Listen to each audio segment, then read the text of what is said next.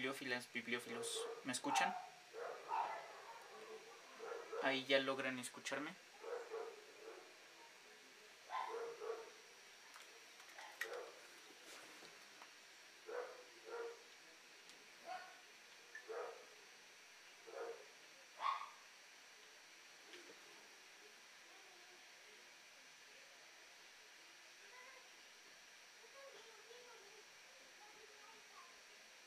Bibliófilas, bibliófilos, ¿me escuchan?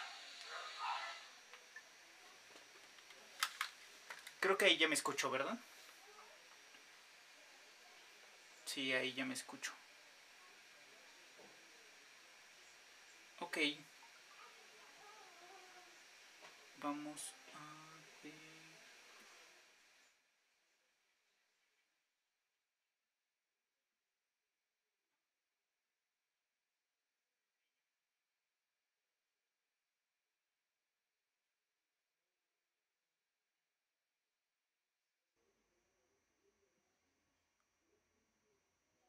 ¿Ahí me escuchan?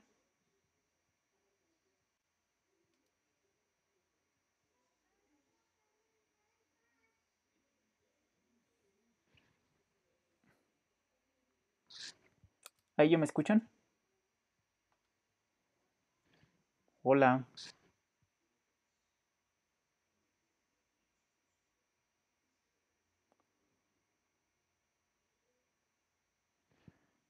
Hola, bibliófila, bibliófilo. ¿Me escuchan?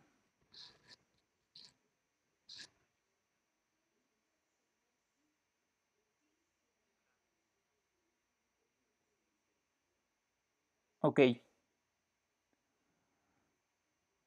Ahora sí, después de todos estos problemas eh, de audio,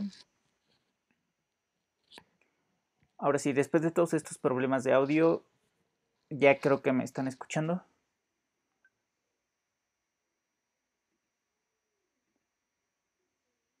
A ver.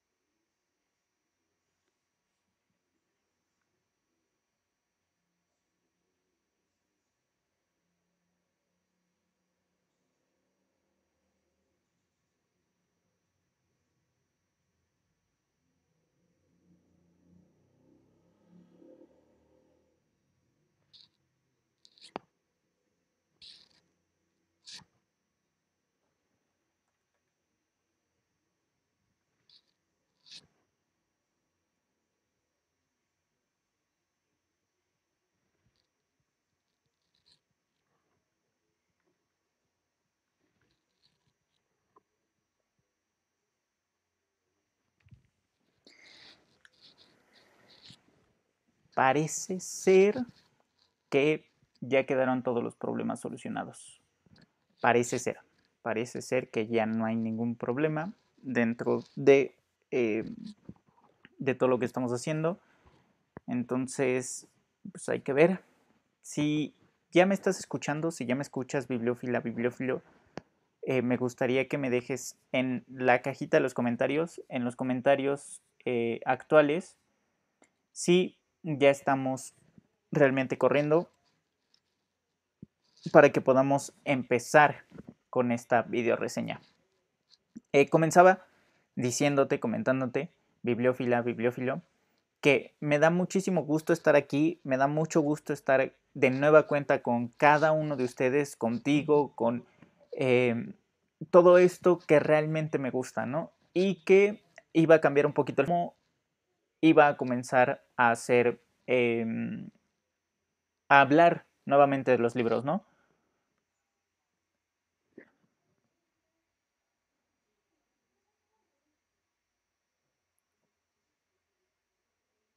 Entonces, vamos a comenzar ahora sí. Eh, bibliófila, bibliófilo, bienvenido de nueva cuenta, eh, bienvenido a este espacio, a este lugar en donde hablamos de libros, en donde nos gusta o me gusta hacer eh, video reseñas de nueva cuenta, te agradezco muchísimo el tiempo, te pido una disculpa por todos los problemas que hubo acerca del video, de que no se recibe suficiente señal, de que se me fue, de que no había audio. Pero ahora sí, ya que estamos aquí, vamos a comenzar a hablar acerca del el libro Se regalan dudas de Patty Sagun y Ashley Frangi. Para empezar, quiero contextualizarte de dónde surge este libro, quiénes son las autoras, qué es lo que hacen, que supongo que eh, si te gusta este libro, si ya lo leíste, es porque sigues la, trayectoria de Patty Sagun y de Ashley Frangi. Bueno, Ashley es eh, fotógrafa, se dedica a la fotografía y Patty es, eh, se dedica a los medios de comunicación. Ellas dos, lo que cuentan dentro de su podcast que lleva el nombre homónimo que se regalan dudas, es sus abuelos se conocían y eran mejores amigos. Sus abuelas se juntaban a jugar cartas juntas. Toda la vida, o desde antes de que ellas nacieran, ya estaba predestinado de alguna forma para que ellas dos terminaran encontrándose. Es decir, como si yo hoy encontrara una persona o como aquellas personas que de repente suben fotografías y las fotografías las... Em, la, perdón, es Leti Sagún, perdónenme. Eh, como si de repente esas parejas que hay una fotografía y en la fotografía ya es, se ve que eh, cuando ella o él tenían cinco o seis años, ya eh, se habían encontrado de alguna forma, ¿no? Entonces, al encontrarse, van creciendo y de pronto van dándose cuenta de que tienen que trabajar algo juntas. Se vuelven amigas y por cosas del destino llega un punto en el que se vuelven mejores amigas. Es decir, una se vuelve la confidente de la otra, una es o puede ser el polo opuesto de la otra. Es decir, em, de pronto, una de las dos decide que eh, la otra va a ser su confidente, que va a ser la persona con la que va a hablar, a la que le va a contar todo y con quien va a externar todas las dudas que tiene acerca del mundo o todas las dudas que van llegando. Conforme vamos creciendo, nos vamos llenando de distintas dudas, por nuestra forma de ver el mundo no es la misma como cuando teníamos 5 o 6 años. Nos pasa una decepción amorosa, aprendemos de esa decepción amorosa, pero a veces necesitamos a alguien que nos diga por qué nos está doliendo tanto, qué es lo que estamos sintiendo, si esa persona ya lo vivió. Todos esos problemas, todas esas dudas empiezan a juntarse y ellas comienzan a resolverlas o tratar de entenderlas la una para la otra.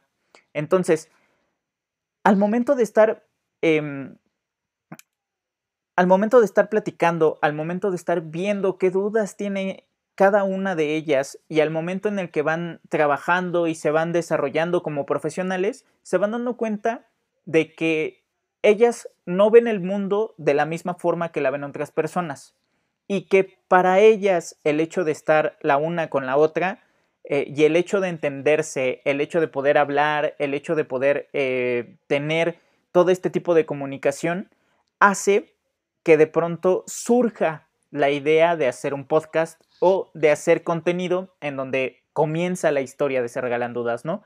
Y Después de esta historia de Se Regalan Dudas, empieza a hacer el podcast que en la actualidad es uno de los podcasts más escuchados, si no es que el más escuchado eh, en México dentro del rubro o la temática que ellas tienen. En sus temáticas hay diversas. Em, si tuviéramos que hacer un público definido o hacer un... Em,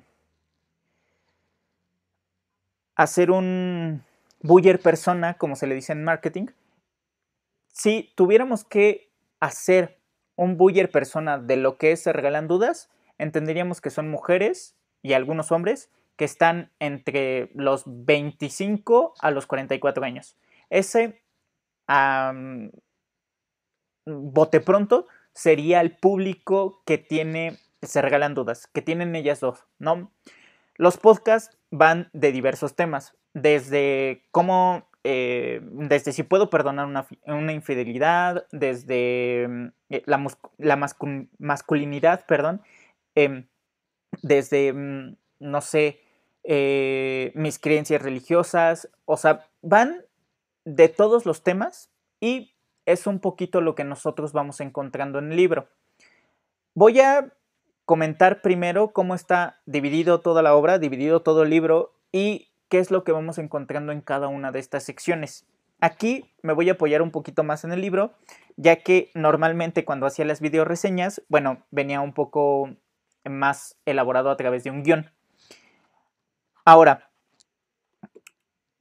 cuando comenzamos a hablar sobre las dudas, sobre todo lo que se resuelven, bueno, son dudas más de una forma sentimental, de qué es lo que siento, cómo me siento, cómo me hace sentir mi, entorno, cómo hago yo sentir a mi entorno, qué es el rostro que yo les estoy demostrando, qué es lo que yo les estoy enviando como mensaje a cada una de estas personas o a todo mi entorno cuando me estoy relacionando con ellas. Es decir, qué mensaje le estoy dando a mi pareja, eh, qué mensaje me está dando mi pareja y cómo podemos llegar a entendernos. Por esto es que dentro de su podcast tienen a invitados especiales o a especialistas de cada uno de este tipo de dudas. En algunas otras ocasiones tienen a autores de libros, tienen a psicólogos, eh, conocimientos que tenemos de todo aquello que somos, ¿cómo comienza? Es decir, ellas empiezan hablando acerca de cómo comienza tal cual se regalan dudas, ¿no? Pero también comenzamos a interpretar cómo comenzamos nosotros, cómo comienza nuestra historia como seres humanos, cómo comenzamos nosotros a desarrollarnos como seres humanos. Bueno, de ahí es una temática muy sencilla, es una temática en donde eh, podemos entender quiénes somos, a quiénes les aprendimos, qué les aprendimos, por qué esas personas, como nuestros padres, como nuestros amigos, como nuestros hermanos, han marcado y han repercutido tanto en nuestra vida, ¿no?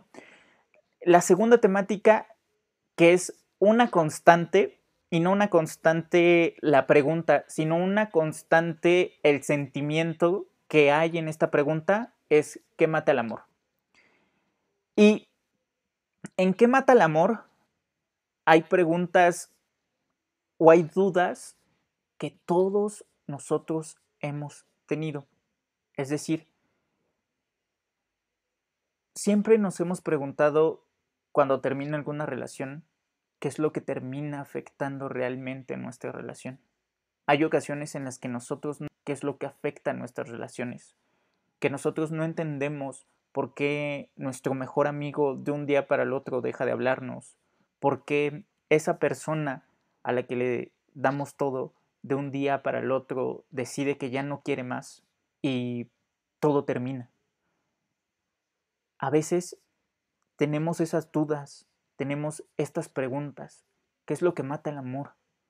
¿Qué es lo que realmente está matando el amor? ¿Qué es lo que lo vuelve en algo que duele tanto cuando te separas? O cuando te das cuenta de pronto, porque el amor no solamente se trata de el amor que tienes hacia una persona, también puede ser el amor que tienes, me refiero a una persona de forma sentimental y de pareja, pero también hay otros tipos de amor, o sea, está el amor, vuelvo a los amigos, el amor a los padres, y hay ocasiones en las que muchas personas terminan por no sentir amor hacia aquellos que les dieron la vida. Las historias pueden ser varias. La forma en la que llegaron a ese sentimiento y a esas decisiones también pueden ser varias. Pero ¿qué es lo que realmente lo mata? ¿Qué es lo que realmente hace que lleguen a este punto? Entonces, dentro de cada uno de los espacios y cada uno de los textos y temas que nos van presentando o dudas que nos van presentando en el libro, nosotros nos vamos encontrando con tres factores principales. Uno, el factor en el que escribe eh, tanto Letty como el factor en el que escribe Ashley. Es decir, la perspectiva de Letty y la perspectiva de Ashley. Nosotros vamos aprendiendo y entendiendo a través de sus ojos y a través de su pluma qué es lo que sienten y en cada una de esas temáticas. Por ejemplo, ¿qué mata el amor para Letty? ¿Qué mata el amor para Ashley? Eso nosotros lo vamos conociendo y lo vamos viendo a través de cada una de las páginas y a través de cada una de las dudas que nos van demostrando ellas. Después tenemos algún, no sé si decirlo famoso, alguna persona conocida dentro de ciertos ámbitos que nos va demostrando también sus, sus perspectivas.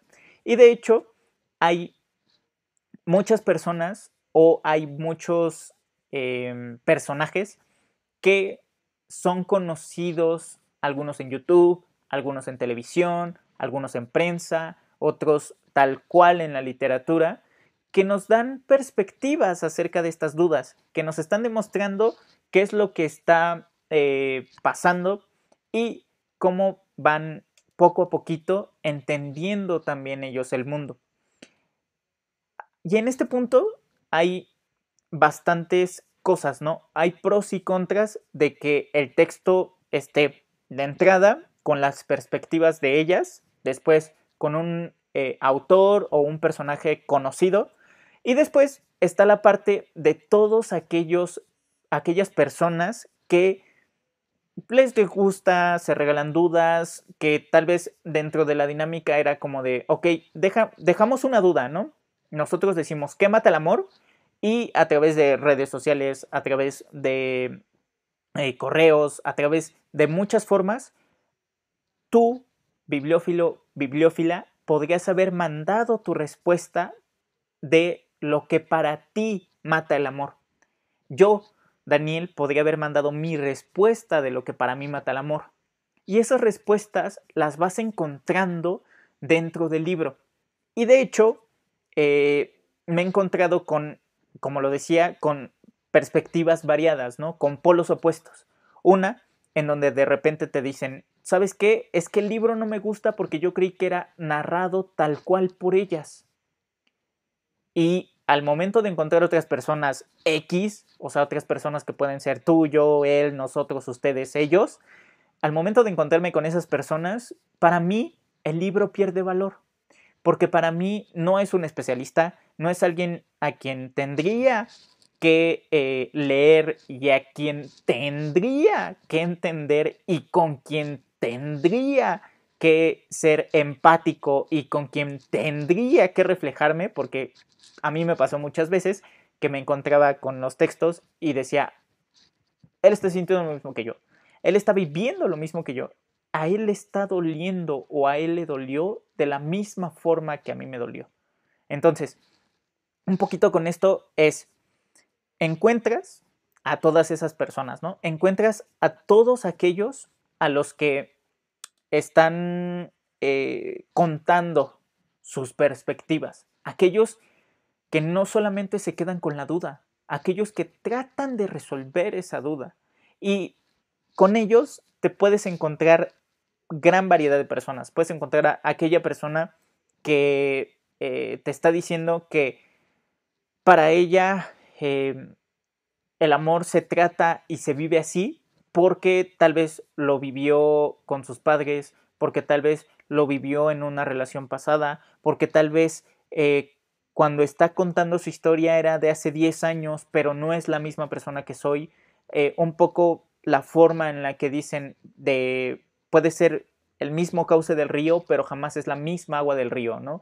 Entonces, de repente, a mí me puede estar pasando algo y dentro de 5, 6, 10 años o incluso dentro de una semana, puedo decir, ok, estaba equivocado en esto, ok, no hice bien las cosas aquí, ok, mis errores fueron estos, ¿por qué? Porque ya no soy la misma persona que hace 5, 10 años o una semana, ¿no?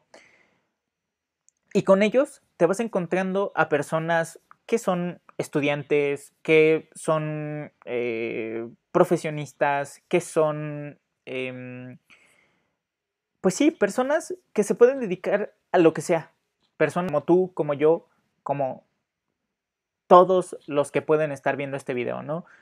Eh, y esas personas te van demostrando que el dolor no es solamente tuyo y que el dolor es algo, o que el amor, o que la alegría, o que la tristeza es algo con lo que todos hemos o todos tenemos que vivir en algún momento, que lo tenemos que entender, que en ocasiones incluso lo tenemos que abrazar o aprendemos a abrazarlo para que no nos duela tanto, ¿no?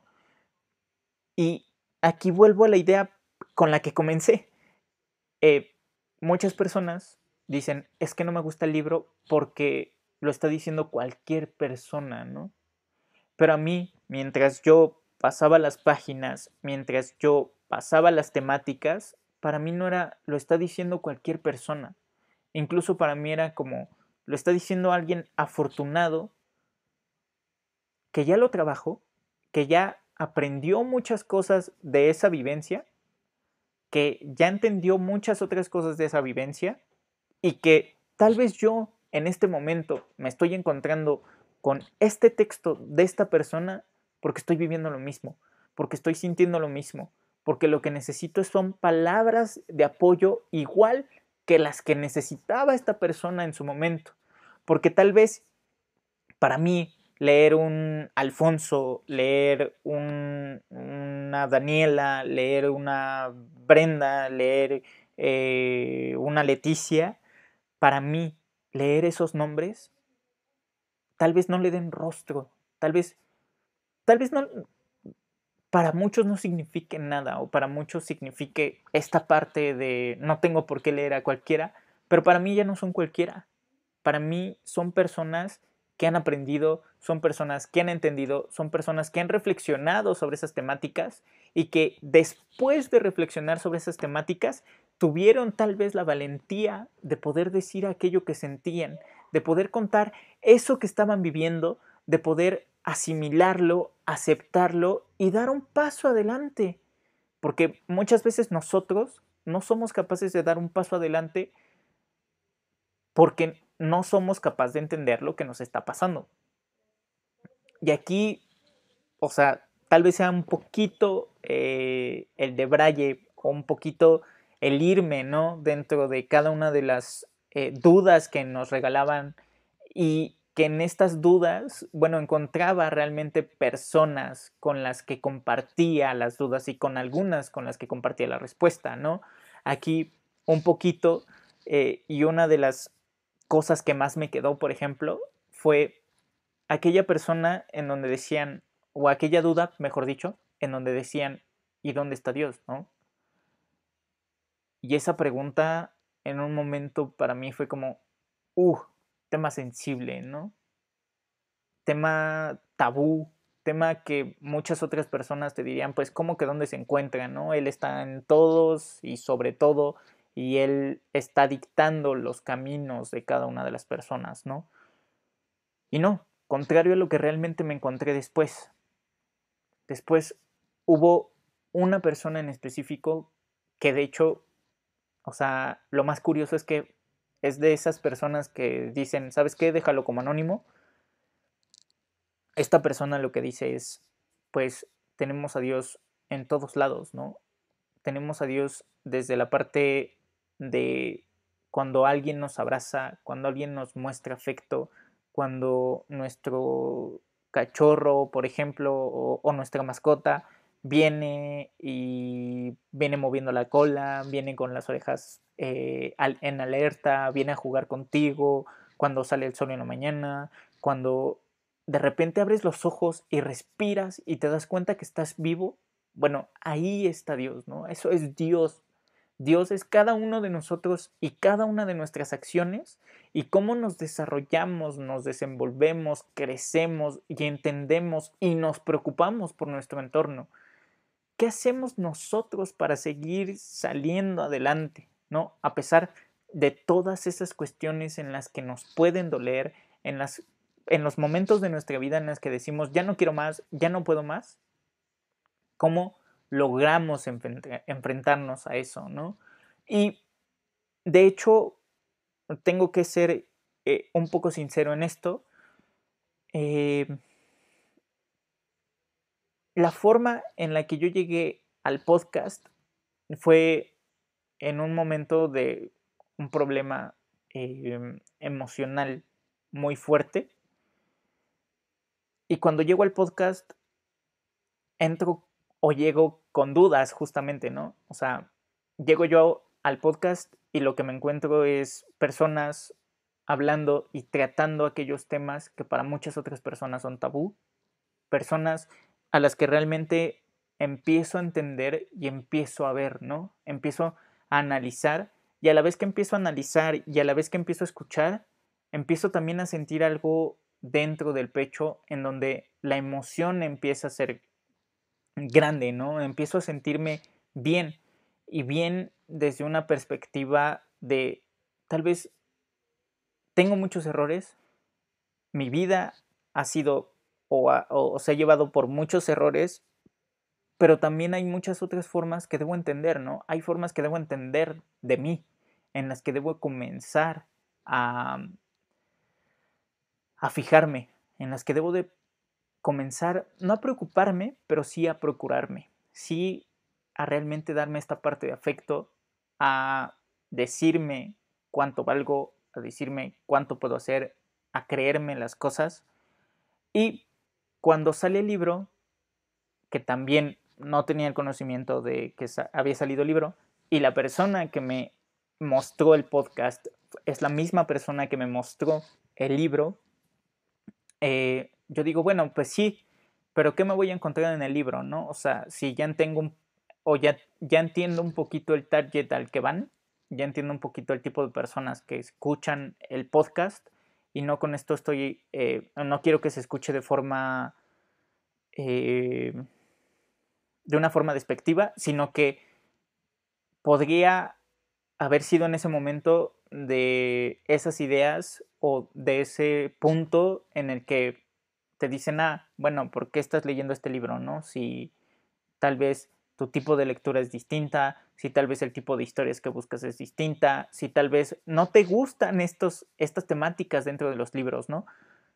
Y con esto también aprendí a romper con estas ideas que yo traía, ¿no? Con este chip de, ah, es pura literatura así bien ruda y bien clásica y bien hardcore, eh, hardcore en, el sentido de un Kerouac, un Julio Cortázar, un Bukowski, un Em, Ernest Hemingway, un Fitzgerald, y lo leo y al momento de leer el libro también hay muchas cosas que voy entendiendo, cosas que conforme, repito, conforme lo estaba viviendo, esas cosas las estaba leyendo y estaba entendiendo.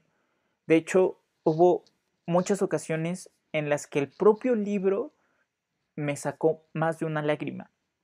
¿Por qué? Porque realmente creo que cuando alguien, sin importar si son las dos autoras del podcast, sin importar si es la persona eh, famosa o conocida que escribe, y sin importar si son personas como tú o como yo quienes están escribiendo, que para muchos podría no valer nada o muy poco lo que nosotros pensemos acerca de ciertos temas, cómo cada una de esas personas se va abriendo y vas compartiendo junto con ellos la alegría, el dolor, la duda, el misterio.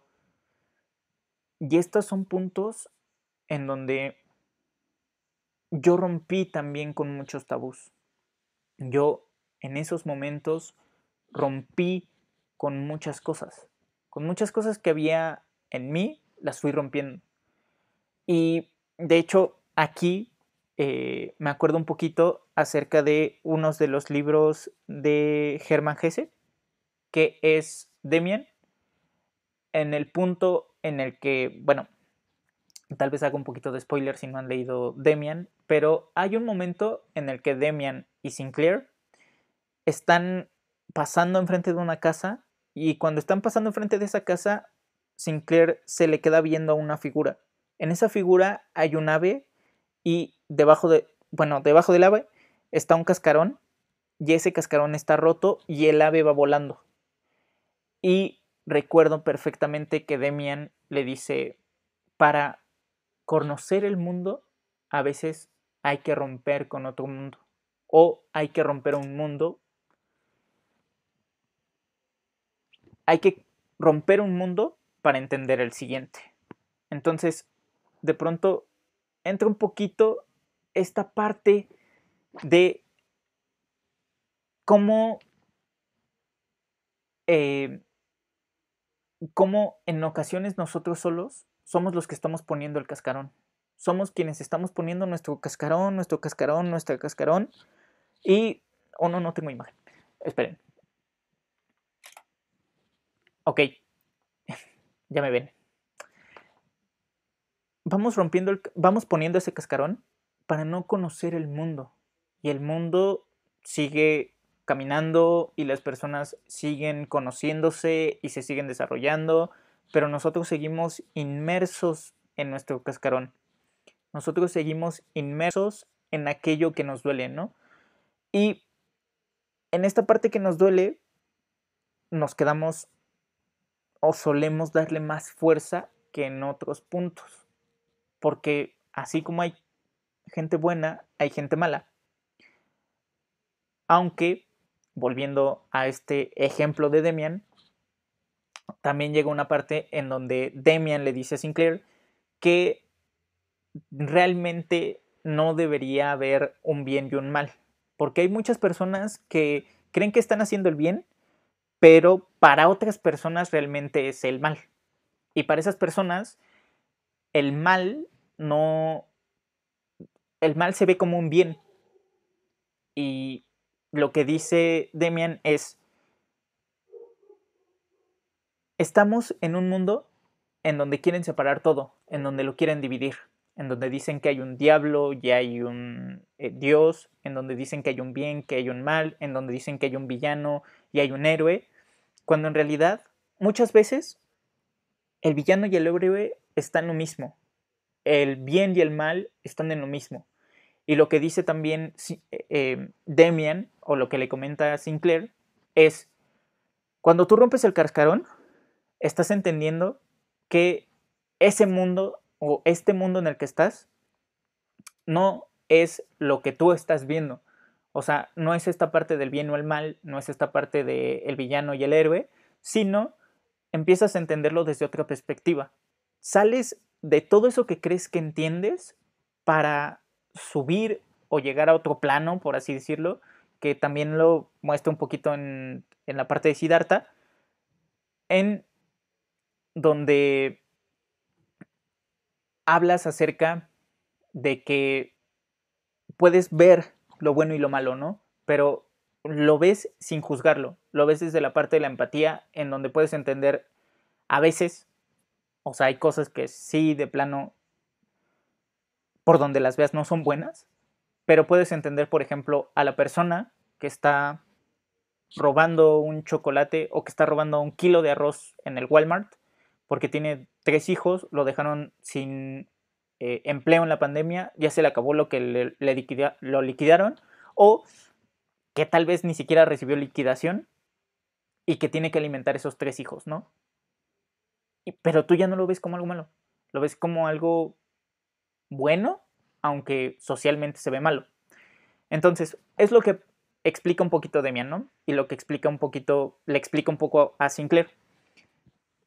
Y volviendo al libro de Se Regalan Dudas, que no sé por qué me fui de la temática, eh, te encuentras un poquito con esto, ¿no? De pronto, ah, ya, ya recordé. Eh, de pronto rompo con esta idea de decir, es que los libros que están en la sección de libros de Sambors, por ejemplo, por mencionar algo, eh, son libros que no aportan mucho a la literatura o que no pueden aportar al ser humano, ¿no? O que aportan al ser humano desde una parte superficial. Y yo creo que esto fue lo que me gustó de Se Regalan Dudas, que yo esperaba un libro en donde hablaran Letty y Ashley y en realidad no me encontré con un libro en donde hablan solamente ellas. Me encontré con libros donde varios autores contemporáneos que me gustan también están escribiendo. Y fue como un, ok, debo romper con eso que creo y debo empezar a ver desde otro punto, ¿no? Después, las dudas que van poniendo, o sea, hay dudas que realmente a mí me parecieron, o sea, que me daban un, un shock, porque decía, ok, ¿y por qué esta duda? ¿Y por qué no otra duda? ¿Y por qué esto, no? O sea, por ejemplo, ¿qué significa tener éxito o por qué consideramos que algunas personas son exitosas y otras no? ¿No? Que es un tema debate en, para muchas personas, ¿no? O sea, hay aquellos que tienen muchísimo dinero y que de pronto creen que todo se va comprar con dinero, ¿no? Que vas a poder hacer amigos con dinero, que vas a poder hablar acerca de dinero con otras personas, ¿no? Cuando realmente muchas veces no es así. Cuando realmente hay personas a las que les gusta más llegar y decirte, oye, acabo de leer un buen libro. Y este libro me transformó. Y este libro me hizo ver esto y me hizo entender esto otro. Y, y sí, necesito tener una casa, obviamente, pero mi conversación no va a ser solamente esa, no va a ser hueca no, no, no va a ser como aquellos influencers que te dicen, ¿sabes qué? Te doy un giveaway con un iPhone 12 cuando hay personas a las que les interesaría más un regalo, no sé, un libro, un lote de, no sé, cualquier cosa, ¿no? O sea, que de pronto no entendemos que no todas las personas ven el éxito desde nuestra perspectiva, que hay ocasiones en las que para muchas personas el éxito mayor es llegar a ser, eh, llegar a tener un título profesional, ¿no? Pero hay otras personas a las que el éxito mayor es llegar a jugar en las ligas menores de Uzbekistán.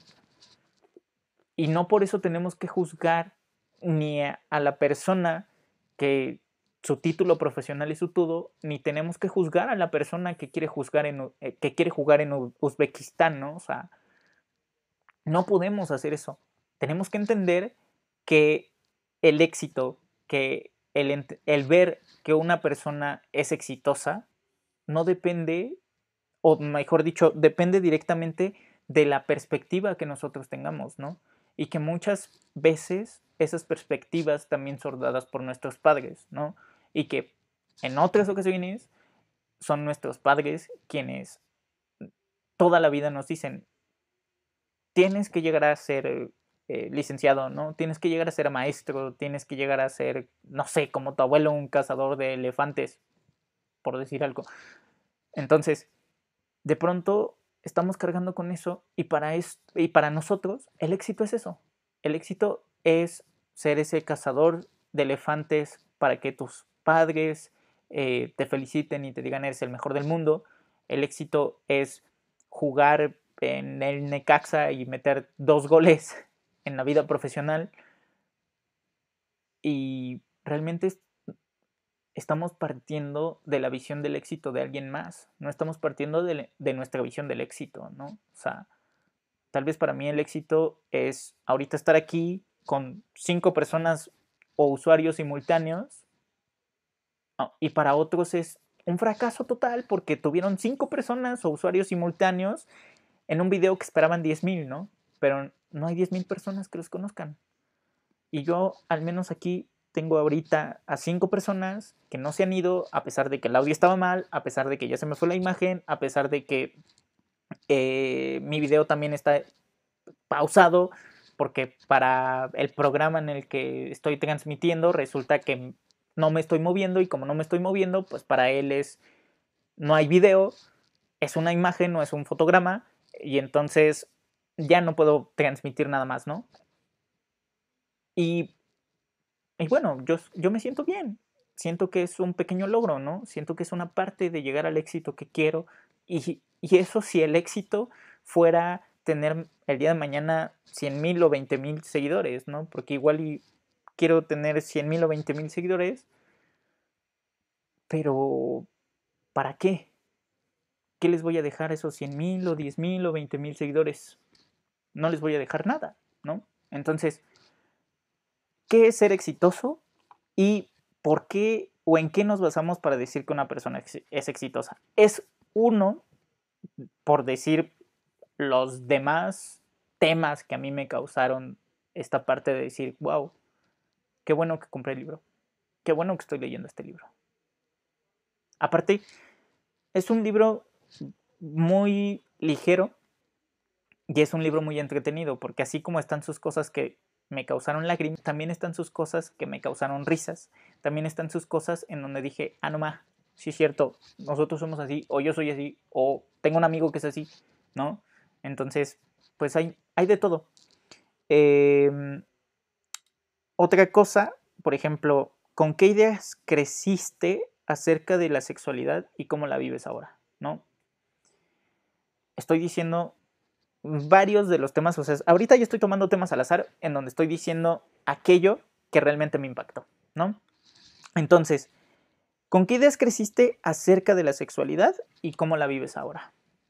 Ahorita eh, podría decir muchas cosas, ¿no?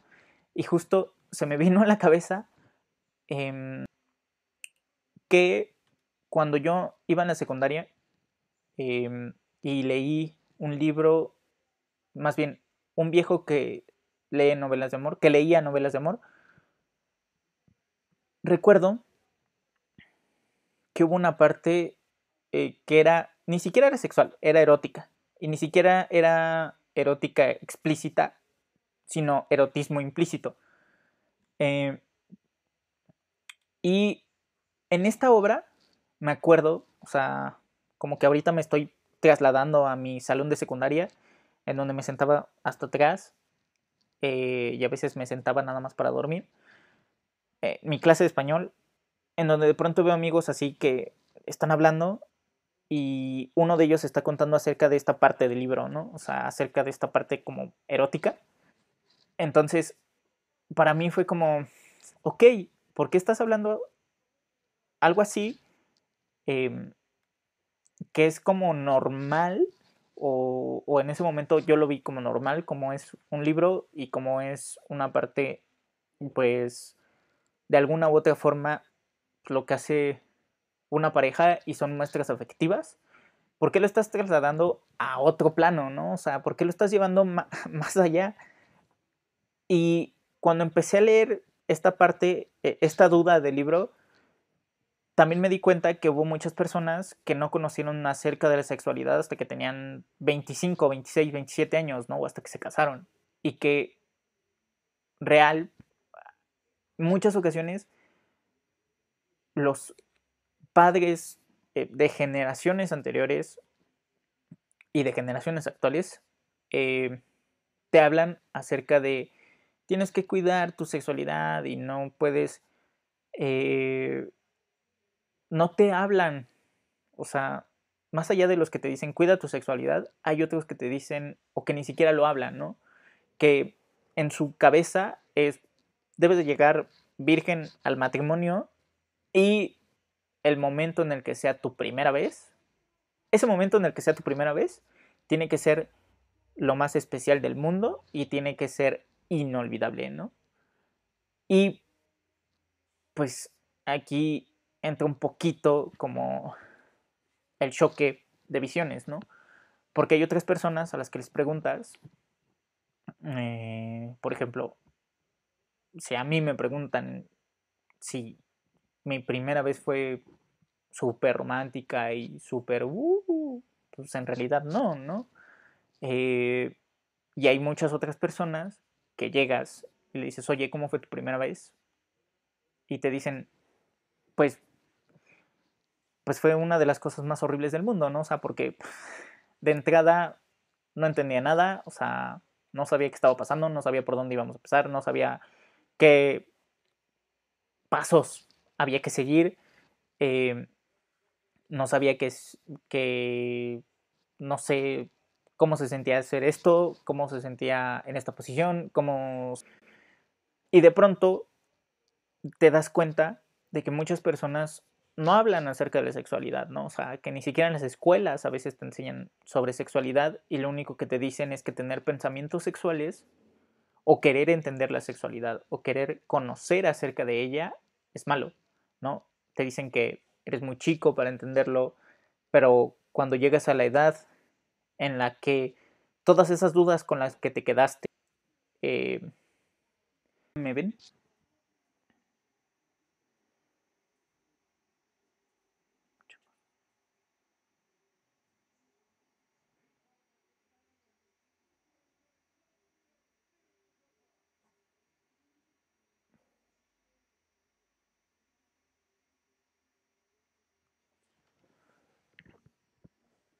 Ah, ok. Creo que no me veían. Pero, ¿en qué me quedé? ¿O en dónde se quedaron? Porque yo estuve hablando y ya me di cuenta que no me veían. Entonces, eh, si alguien quiere compartirme en qué me quedé, eh, porque no me acuerdo en qué me quedé. Bueno, estaba hablando acerca de la sexualidad, ¿no?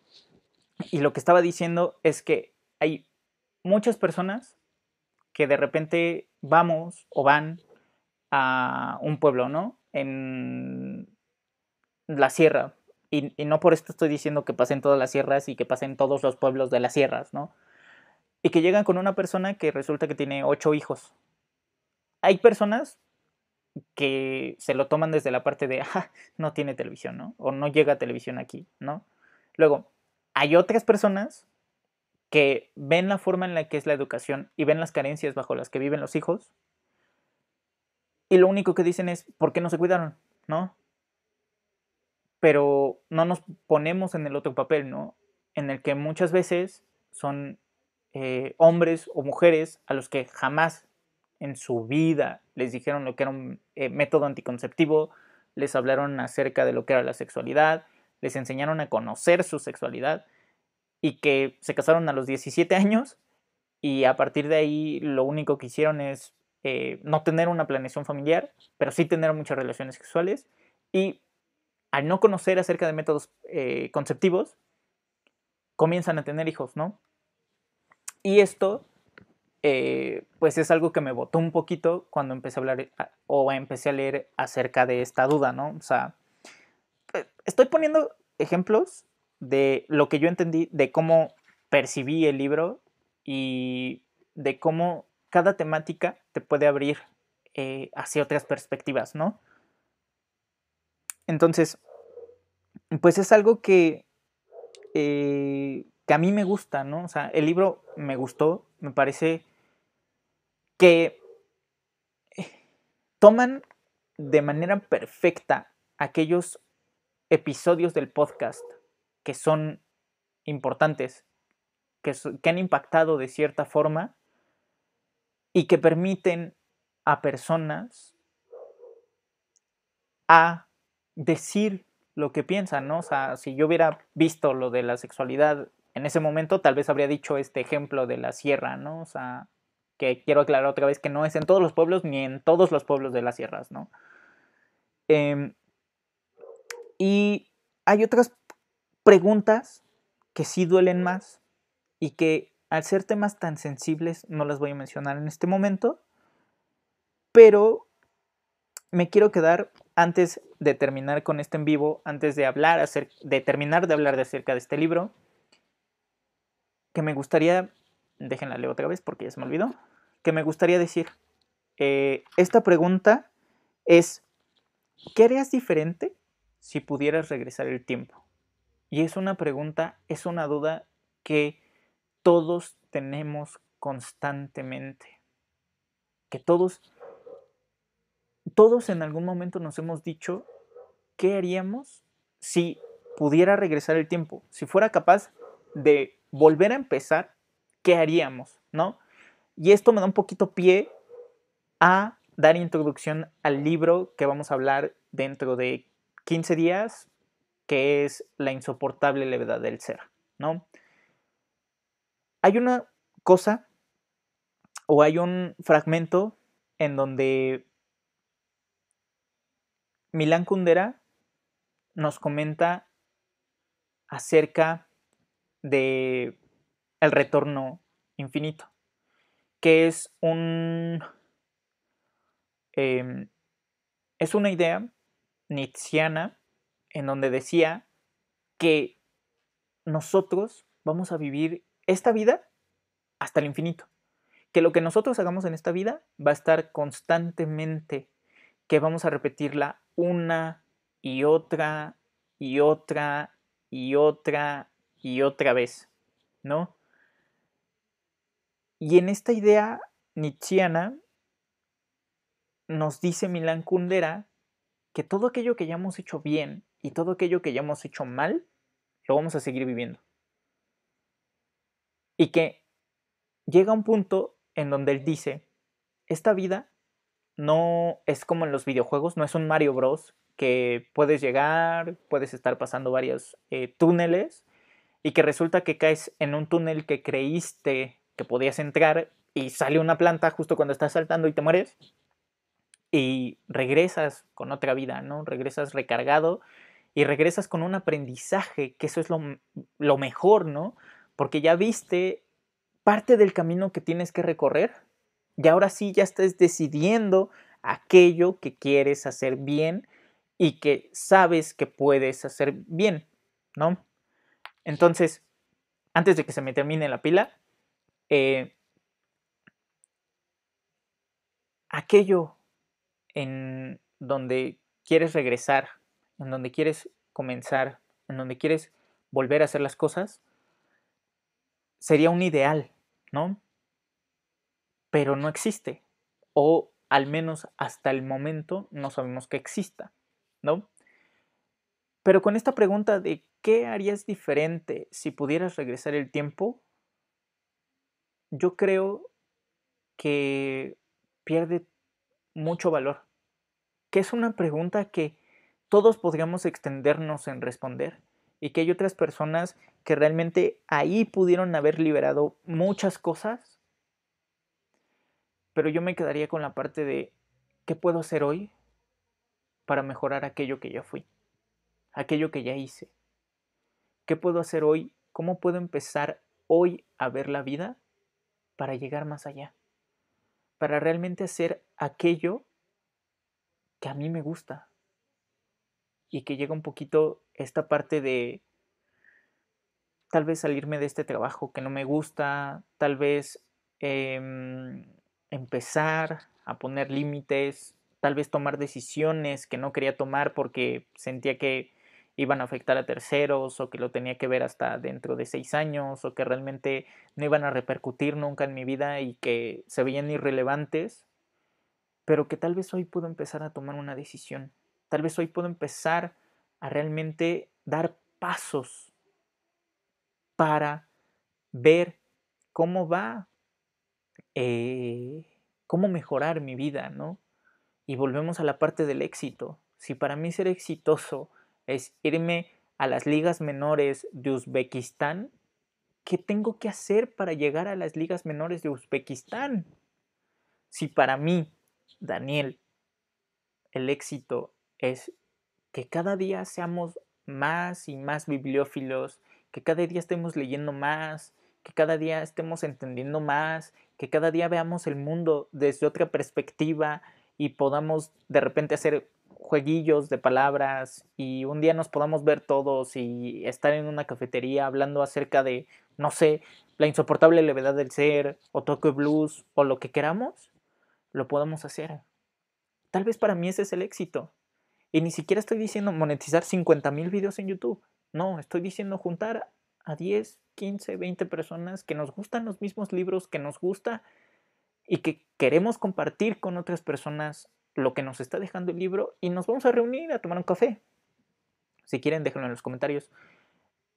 Pero después del COVID. y eh, ¿qué es lo que sí voy a hacer? A partir de hoy, ¿qué sí puedo hacer? ¿Qué puedo cambiar? Y si te gustó el libro, si ya lo leíste, si te gustó, también puedes compartirme qué te pareció puedes compartirme si te agradó esto de que sean muchas personas escribiendo, además de Leti y de Ashley, puedes decírmelo. Si lo quieres leer, si cambió de alguna forma tu vida, si hoy estás comenzando a hacer lo que realmente quieres, también puedes dejármelo en los comentarios. La pregunta de la que partimos es, ¿qué haría si pudiera cambiar algo? Hay muchas cosas que yo haría, pero hay muchas otras cosas que sé que sí quiero hacer y que sé que sí quiero cambiar. Así que, bibliófila, bibliófilo, te agradezco muchísimo que hayas compartido eh, este tiempo conmigo. Ya se nos fue una hora, cinco minutos, una hora, dejémoslo así, por las fallas técnicas. Para el próximo video espero volverte a ver, espero que vuelvas a estar aquí conmigo. Vamos a hablar acerca de la insoportable levedad del ser de Milán Kundera y tráete un cafecito, tráete un pancito, velo con toda la tranquilidad del mundo y sabes que nos estaremos viendo en una próxima ocasión. Bye.